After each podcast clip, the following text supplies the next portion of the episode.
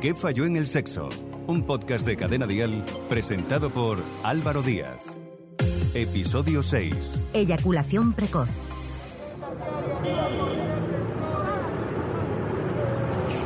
¿Cómo estáis? Soy Álvaro Díaz. Hoy me he acercado aquí al lado de mi casa a una herboristería y he visto a hombres de diferentes edades preocupados por el mismo problema.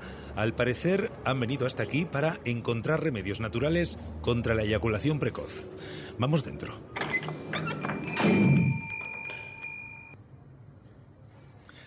Ante una dificultad sexual tan extendida es muy común avergonzarse y caer en falsas promesas de soluciones rápidas y efectivas. Es la principal consecuencia de acudir a Internet para informarse en vez de consultar a especialistas. Hola, buenos días, caballero. ¿Qué necesita? ¿En qué le puedo ayudar?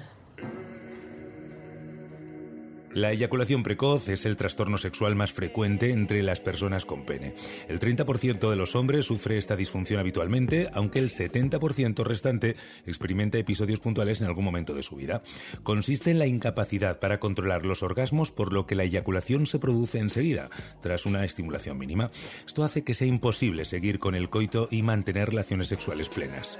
¿Qué falló en el sexo? Normalmente el control de los orgasmos se aprende de manera intuitiva durante las primeras relaciones. Sin embargo, algunos expertos aseguran que es posible desarrollar esta habilidad más adelante. Karma Sánchez Martín, que es psicóloga clínica y sexóloga, ¿cuál es la mayor preocupación entre los pacientes con eyaculación precoz? Los hombres que sufren eyaculación precoz están preocupados por el control del orgasmo y tienen una alta ansiedad por un posible fracaso. En especial los jóvenes, a ver, y no tan jóvenes, tienen pensamientos recurrentes del tipo, no voy a dar la talla, no voy a saberlo hacer e incluso quedar como uh, un inexperto. También los que están demasiado pendientes de la pareja, que creen que el placer de su pareja depende solo y exclusivamente de ellos, de él, de manera que se olvidan de su propia respuesta sexual y pasan a ser autoobservadores, es decir, es lo que le llamamos generalmente el síndrome del director de películas. Esto genera mucha ansiedad, lo que aumentará el tono simpático cortical que enviará una excesiva cantidad de impulsos y provocará una eyaculación más rápida. Es decir, a más eh, autoobservarse, más, pues eso, una eyaculación más rápida por aumento de la ansiedad. Alejandro Fernández es psicólogo y sexólogo, además de terapeuta de parejas. La eyaculación precoz a veces nace de una sobreexcitación hacia la pareja. ¿Desaparece por sí sola a medida que se consolida la relación? Muchos hombres se excitan rápido por causas físicas, por ejemplo porque pueden tener mucha sensibilidad en el glande y esto les produzca una sensación muy intensa, pero en la mayoría de los casos suele ser más por causas de tipo psicológico. Sin lugar a dudas, en las primeras relaciones eh, son muy especiales y eso nos hace vivirlas con mayor presión. ¿Qué es lo que sucede? Pues que me excito demasiado rápido, no controlo y no me da tiempo a disfrutar ni a mí ni a mi pareja. Excitarse rápido está bien, eso quiere decir que tu cuerpo funciona correctamente.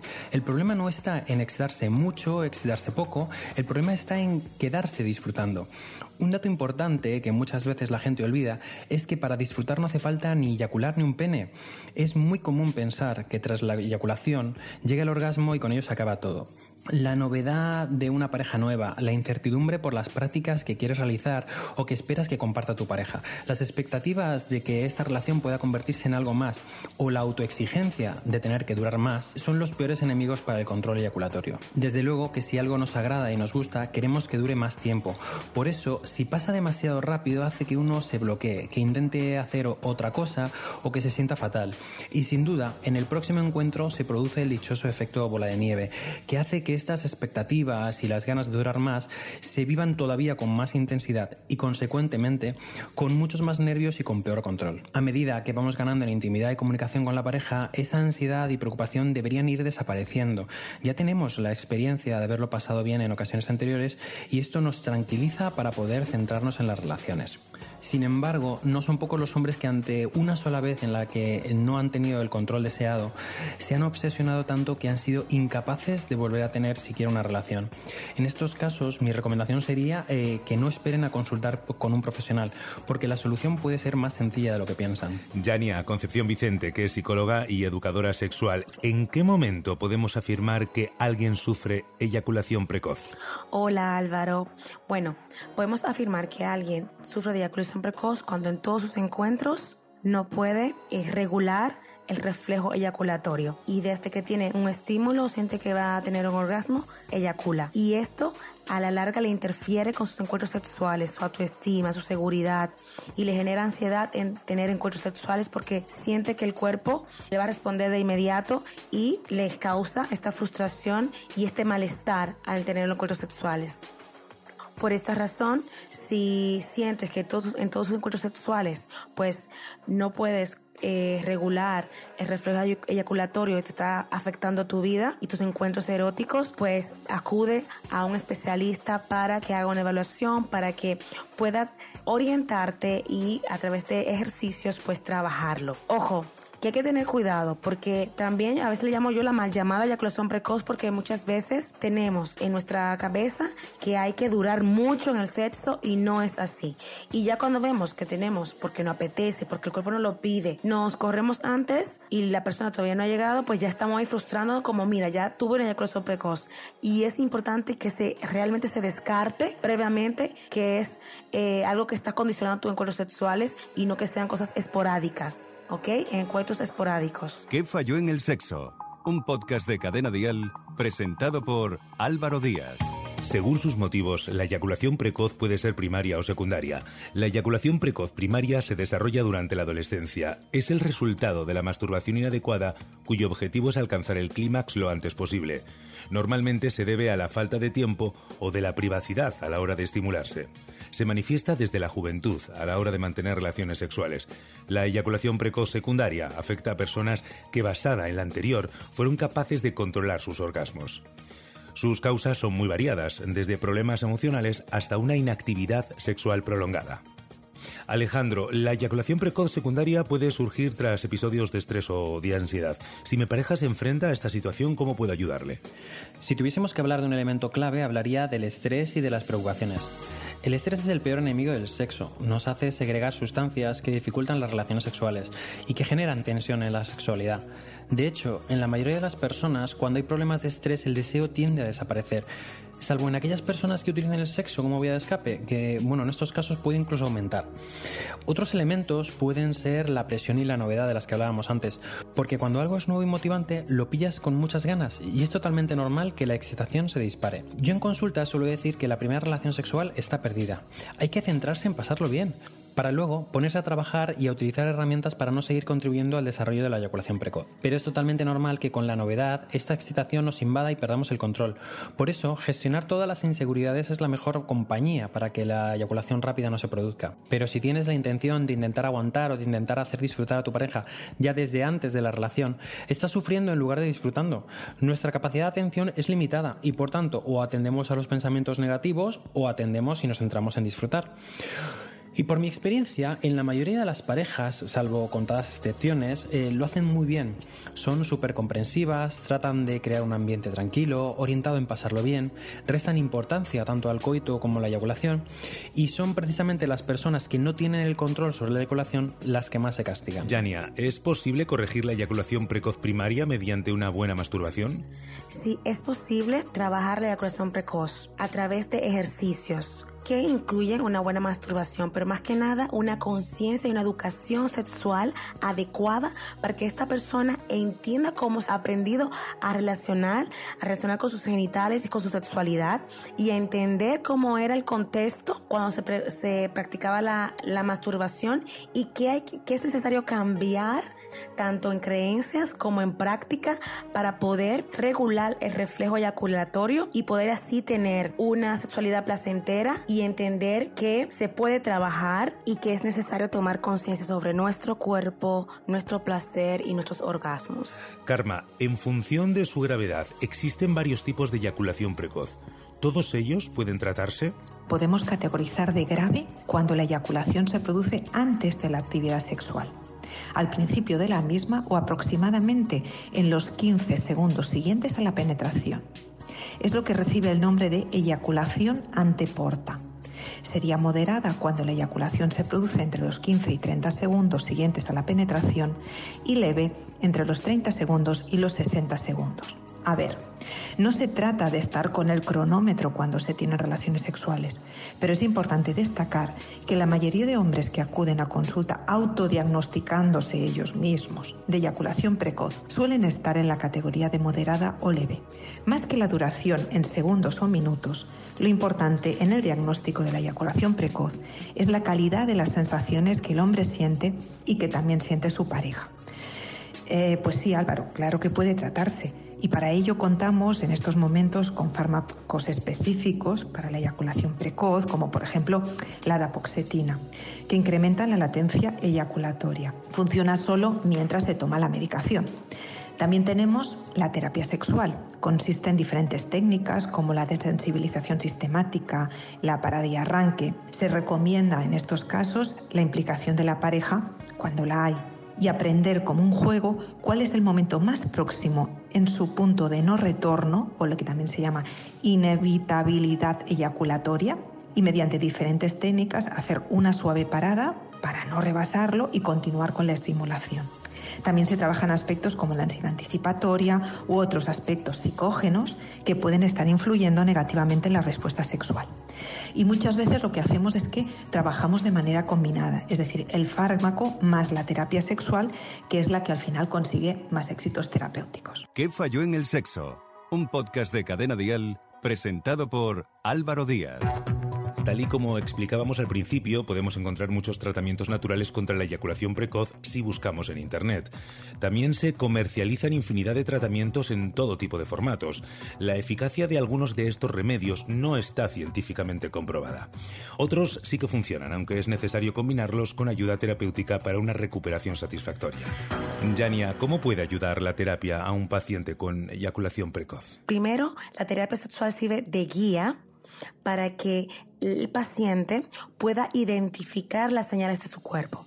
Hay una reeducación sexual, tomando como base los factores que están influyendo para que el paciente tenga esta falta de regulación eyaculatoria. Importante, tener en cuenta estas creencias, tener en cuenta la forma en que la persona se ha relacionado con su cuerpo y la sexualidad, todo lo que está influyendo para que tenga esta, esta condición. Entonces, en terapia, cuando hacemos esta reeducación, trabajamos con, por lo menos yo, en tres aspectos. Una, que para mí es importante, la educación que has recibido en torno a la sexualidad. ¿Cuáles son los pensamientos que tienes?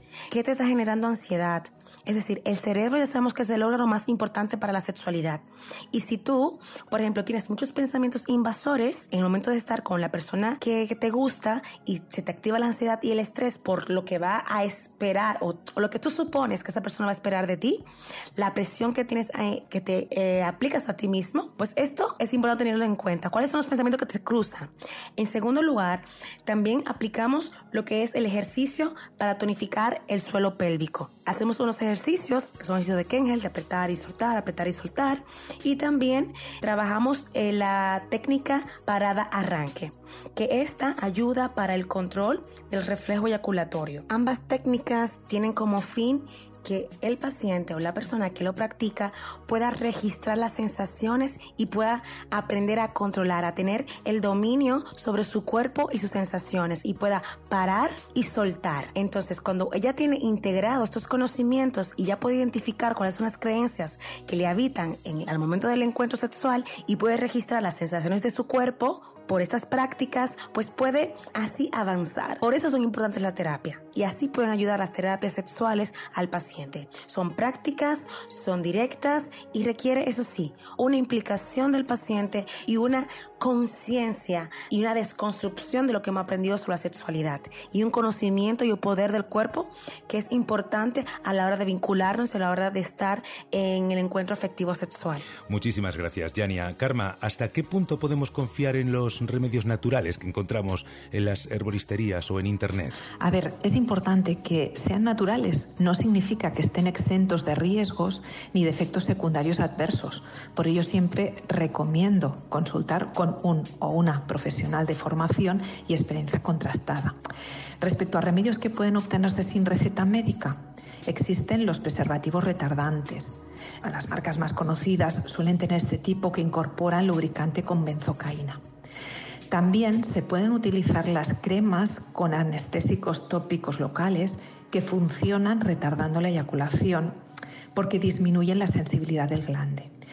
Es muy importante si se aplica la crema anestésica utilizar un condón, más que nada para evitar la transferencia a la vagina, ¿de acuerdo? De, esta, de esta anestesia. Y importante, siempre lo que les comento a mis pacientes, la obsesión por el control es el mejor camino para el descontrol. Muchísimas gracias, Karma. Y Alejandro, por último, eh, ¿cómo puede afectar este trastorno a la autoestima del paciente? Enormemente. Nuestra autoestima sexual se alimenta del hecho de estar satisfecho o no de nuestra vida sexual. De modo que si rechazas tu cuerpo o tienes dificultades para controlar el orgasmo, es complicadísimo cultivar una buena autoestima sexual. Para tener una buena autoestima tienes que aceptarte a ti, a tu cuerpo y a todas las vivencias que has tenido. Tienes que tener en cuenta que la sociedad en la que vivimos carece de una buena educación sexual y tiende a evaluar a los hombres por sus habilidades y a las mujeres por su belleza, encasillándolas y alejándolas de una de las funciones básicas de la sexualidad, la búsqueda del placer. Si estás teniendo relaciones más orientadas en satisfacer a tu pareja, en realizar una práctica tras otra eh, de una forma rígida y más centrada en la ejecución que en pasarlo bien, perdemos el objetivo de disfrutar y se convierte en una carrera de obstáculos y parece que estamos compitiendo más que compartiendo. El estrés lo que hace es mantenernos en alerta y en paralelo todas esas inseguridades sexuales. A la hora de tener que llevar la iniciativa, una baja autoestima va a hacer que en el momento de la relación nos haga tener una timidez sexual que nos va a bloquear. Y si estamos con las alertas muy altas, nos va a ir muy mal. Muchas gracias a los tres, Yania, Karma, Alejandro. Como podemos ver, la eyaculación precoz es un trastorno al que se enfrentan muchísimas personas. En un primer momento es lógico alarmarse, pero no debemos olvidar que su tratamiento es muy sencillo si se realiza de manera adecuada. A la hora de afrontar problemas sexuales es muy importante recurrir a profesionales y dejar a un lado remedios caseros que no estén científicamente contrastados. Solo así podremos conseguir una sexual plena y satisfactoria. Si tienes cualquier duda, no dejes de escribirnos a nuestro WhatsApp. Este es el número 659 35 12 17. Y por supuesto, no olvides buscar y seguir en sus redes sociales a nuestros expertos, Karma Sánchez Martín, Alejandro Fernández y Yania Concepción Vicente. Y por mi parte esto fue todo. Nos escuchamos en el próximo episodio. ¿Qué falló en el sexo? Guión y producción, María Aragonés. Dirección y presentación, Álvaro Díaz. Con la colaboración de Yania Concepción. En Instagram, arroba YaniaConcept, psicólogosexual.com y carmensánchez.com. Suscríbete a nuestro podcast y descubre más programas y contenido exclusivo accediendo a Dial Podcast en cadenadial.com y en la aplicación de Cadena Dial. Cadena Dial.